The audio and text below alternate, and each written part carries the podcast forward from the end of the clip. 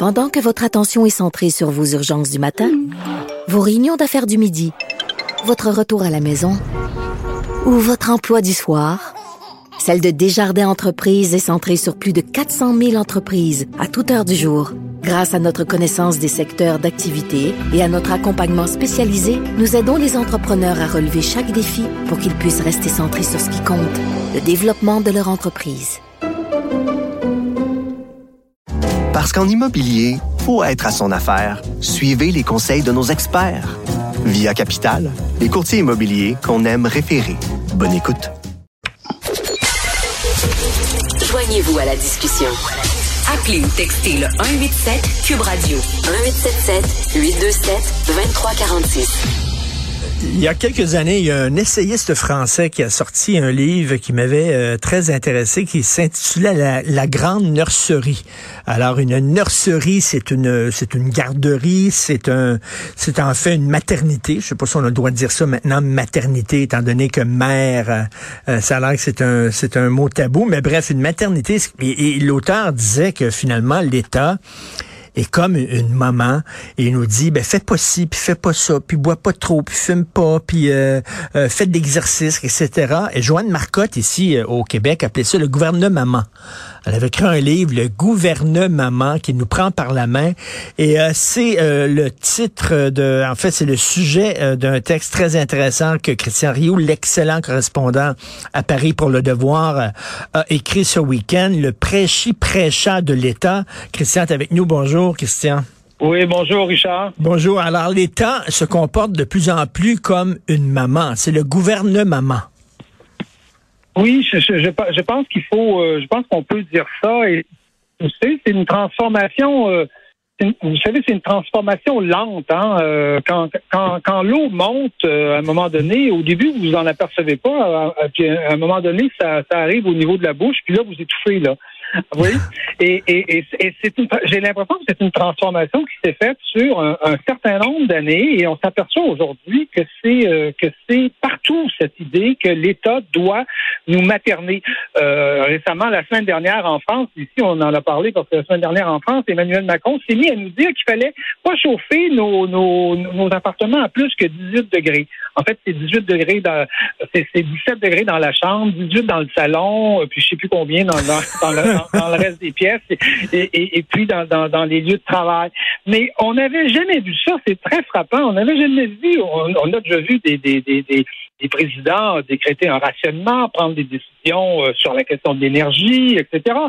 Euh, euh, donner des réductions ou hausser les, les, les taxes pour, pour, pour limiter la consommation. Mais on n'avait jamais vu un président nous dire à quelle température chauffer nos, nos, nos, maisons. C'est assez. Vous voyez la transformation. Vous imaginez pas De Gaulle en train de nous dire combien on va, à quelle température on doit chauffer nos maisons, et, et ou, ou même Georges Pompidou, ou même euh, François Mitterrand.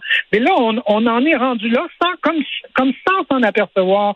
Et je vous dirais que ça envahit aujourd'hui un peu tous les tous les domaines de, la, de, de la société. Euh, euh, les, les, bon, on, connaît bien les, les publicités sur l'alcool, hein, la, la, modération a bien meilleur goût, la, cigarette. Euh, mais, mais, maintenant, c'est rendu, en France en particulier, c'est rendu, dès qu'on a un aliment préparé qui est annoncé à la, à la télévision, à la radio, c'est suivi par un petit message d'éviter pas trop sucré, euh, euh, pratiquer une activité physique régulière et même les annonces de voitures maintenant sont suivies d'un petit message qui est dit rapidement là à la fin du message. Pour les trajets courts, euh, privilégiez la marche ou le, vélo ou au quotidien prenez les transports en commun.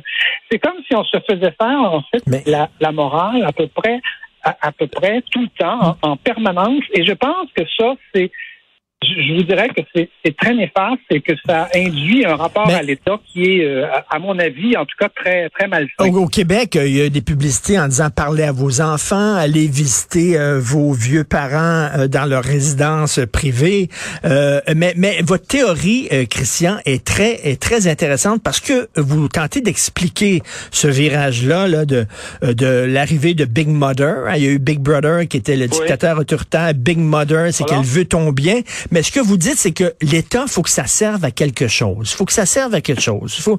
Et alors, l'État, maintenant, n'a plus de prise sur euh, l'économie mondiale, euh, euh donc ne, ne, peut pas changer les choses. Donc, maintenant, l'État a une prise sur quoi? Ben, sur nos, nos vies personnelles. Donc, ils vont s'occuper de ça.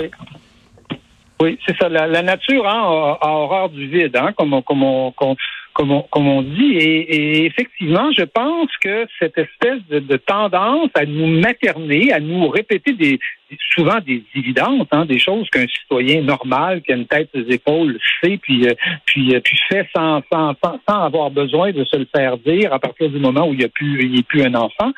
Je pense que c'est lié effectivement à, à, à, la montée de l'impuissance des États. Je vous donnais l'exemple d'Emmanuel Macron tout à l'heure.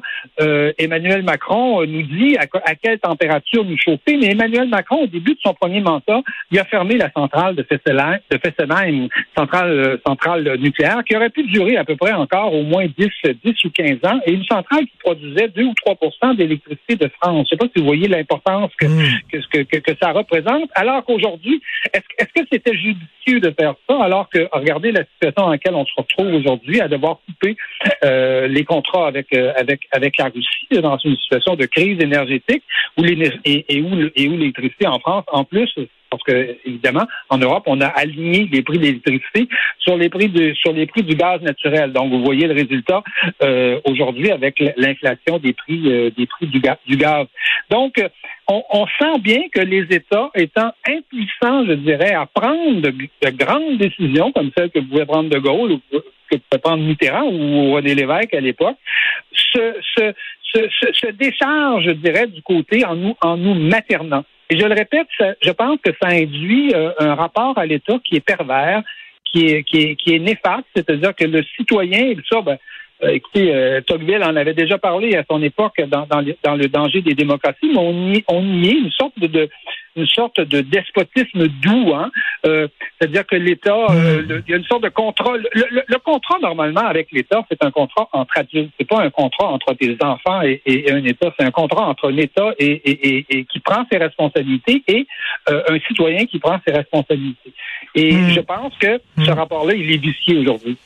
Et vous dites, moins les États semblent avoir de prise sur la mondialisation, plus ils paraissent enclins à s'occuper de notre vie privée. Et là, ça va jusqu'à en France, il y a une députée écoféministe, Sandrine Rousseau, qui, moi, Sandrine Rousseau me fait grimper sur les murs, là, vraiment, là.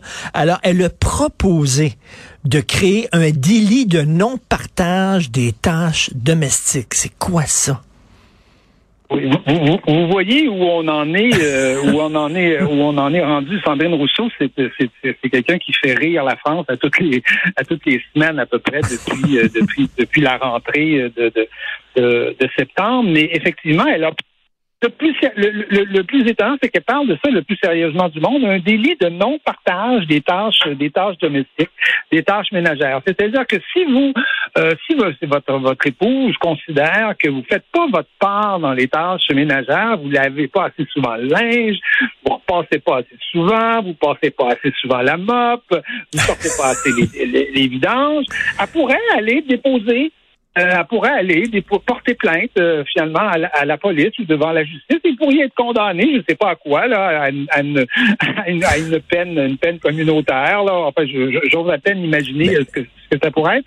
Mais vous voyez où on, où on en est rendu, c'est-à-dire des choses qui sont normalement de l'ordre euh, de, de, la vie privée, de la discussion euh, entre un homme et une femme, euh, un mari avec son avec son épouse, un conjoint avec sa ben oui, c'est à chaque couple de s'arranger. Si monsieur travaille plus que madame, mettons si monsieur a plus de contrats que madame, euh, ben, leur, leur, façon de partager les tâches, c'est que moi je vais travailler, puis toi, ben écoute, les tâches ménagères, tu vas en faire plus que moi, puis ça va s'équilibrer. C'est au couple. On est majeur et vacciné, on est capable de dealer avec ça. C'est pas à l'État de s'en mêler. Absolument, et je pense que c'est dangereux dans des États d'avoir des, des, citoyens qui sont pas considérés comme des adultes et qui, à la limite, eux-mêmes ne se considèrent plus comme des adultes parce qu'ils attendent de l'État d'être d'être maternés euh, en permanence. Euh, il y, a, pas il y a pas longtemps là, il y a, deux semaines, la, le Conseil de l'Europe. Vous savez, le Conseil de l'Europe, ça s'occupe de grands, de grands sujets, surtout en ce moment, hein, à une époque où il se passe quand même beaucoup de choses en Europe et, puis on est, on est, la guerre est, au, est aux portes de l'Europe. Eh bien, le Conseil de l'Europe, la, la, la dame qui est responsable de la question des droits de l'enfant au Conseil de l'Europe, a dit que euh, il fallait plus dire aux enfants, file dans ta chambre.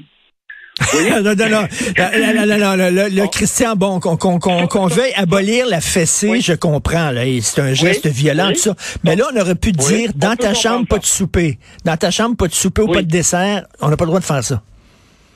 Absolument. En fait, le, c'est le, Évidemment, personne n'attend du Conseil de l'Europe qui nous dise comment élever nos enfants. Là, vraiment, c'est d'un ridicule. Mais vous voyez ce que se permet un organisme comme le Conseil de l'Europe de dire aux gens, écoutez, dans les familles, là, ça, ça suffit de dire ça, euh, va-t'en dans ta chambre, là, puis va réfléchir. Là, Alors que tout le monde sait très bien que c'est une mesure qu'on prend dans, dans, des situations extrêmes, et justement qu'on prend pour pas avoir à donner une gifle ou pour pas avoir à, à donner la fessée, comme pouvaient le faire peut-être nos grands-parents euh, à une autre époque donc c'est une mesure quelque part de, de, de, progrès. Mais non, même ça, c'est même ça, c'est plus possible. Et on en est rendu à dire aux parents euh, quoi faire dans ce genre de situation-là. Et je le répète, c'est considérer le citoyen comme, euh, comme, comme un enfant, mais euh, un, enfant citoyen, c'est pas un citoyen. Mais, non, mais, mais Christian, c'est. On se retrouve dans une société où il n'y a plus de citoyens.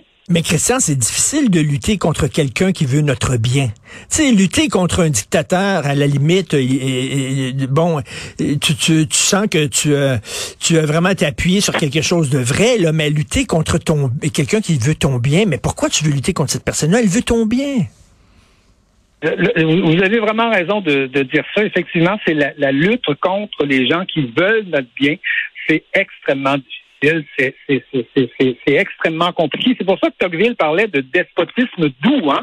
C'est que finalement, à un moment donné, s'instaure une forme de despotisme, une forme de, une forme de pensée unique euh, dont on peut plus, dont on ne peut plus s'écarter, mais elle s'instaure euh, pacifiquement, hein? elle s'instaure euh, dans les mentalités tranquillement. Elle, elle, elle, occupe la place et finit par, elle finit par nous, euh, par nous, par nous étouffer et par, par, par aspirer tout l'air qu'il y a euh, y a autour de nous. Hein. Euh, écoutez, le, l'exemple des filles de Caleb qu'on a vu en fin de semaine, c'est quand même assez c'est quand même assez fort de casser qu'on vienne nous dire ce qu'on peut écouter, ce qu'on ne doit pas écouter, ou que Radio-Canada vienne mettre des, avertissements avant les filles de Caleb pour nous dire que, euh, que, les valeurs véhiculées dans ce, dans ce téléroman-là, qui est quand même pas si vieux que ça, hein, qui doit avoir à peu près une trentaine d'années, ne correspondent plus aux valeurs d'aujourd'hui. Mais ce que Radio-Canada est là pour définir les valeurs d'aujourd'hui? On vit en démocratie. Il y a des valeurs différentes, il y a des valeurs qui s'opposent dans la société. Moi, j'ai des valeurs que vous avez peut-être pas. Peut-être qu'on a des valeurs qui s'opposent, qui sont, qui sont radicalement opposées. La, démocratie, c'est peut-être pour permettre à des adultes de vivre ensemble, même s'ils ne partagent pas les mêmes points de vue, même s'ils sont en désaccord. C'est fait pour ça la démocratie. Sinon, ça serait la guerre, sinon, sinon ça serait la dictature. Euh, voilà, il y a une minorité qui serait écrasée. Ça permet justement de vivre ensemble. Mais qui, mais qui, qui est donc Radio-Canada qui se permet de nous dire les valeurs d'aujourd'hui, c'est ça, puis c'est tout. Ça s'arrête là.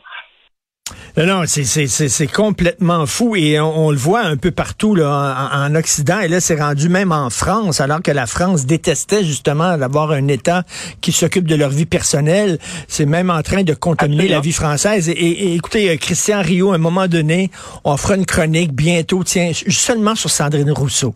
Il va falloir que vous ah. expliquiez aux Québécois le phénomène Sandrine Rousseau. C'est hallucinant quand même, surréaliste. Euh, merci Christian Rio et merci pour vos textes qui sont toujours excellents dans le devoir. Bonne journée.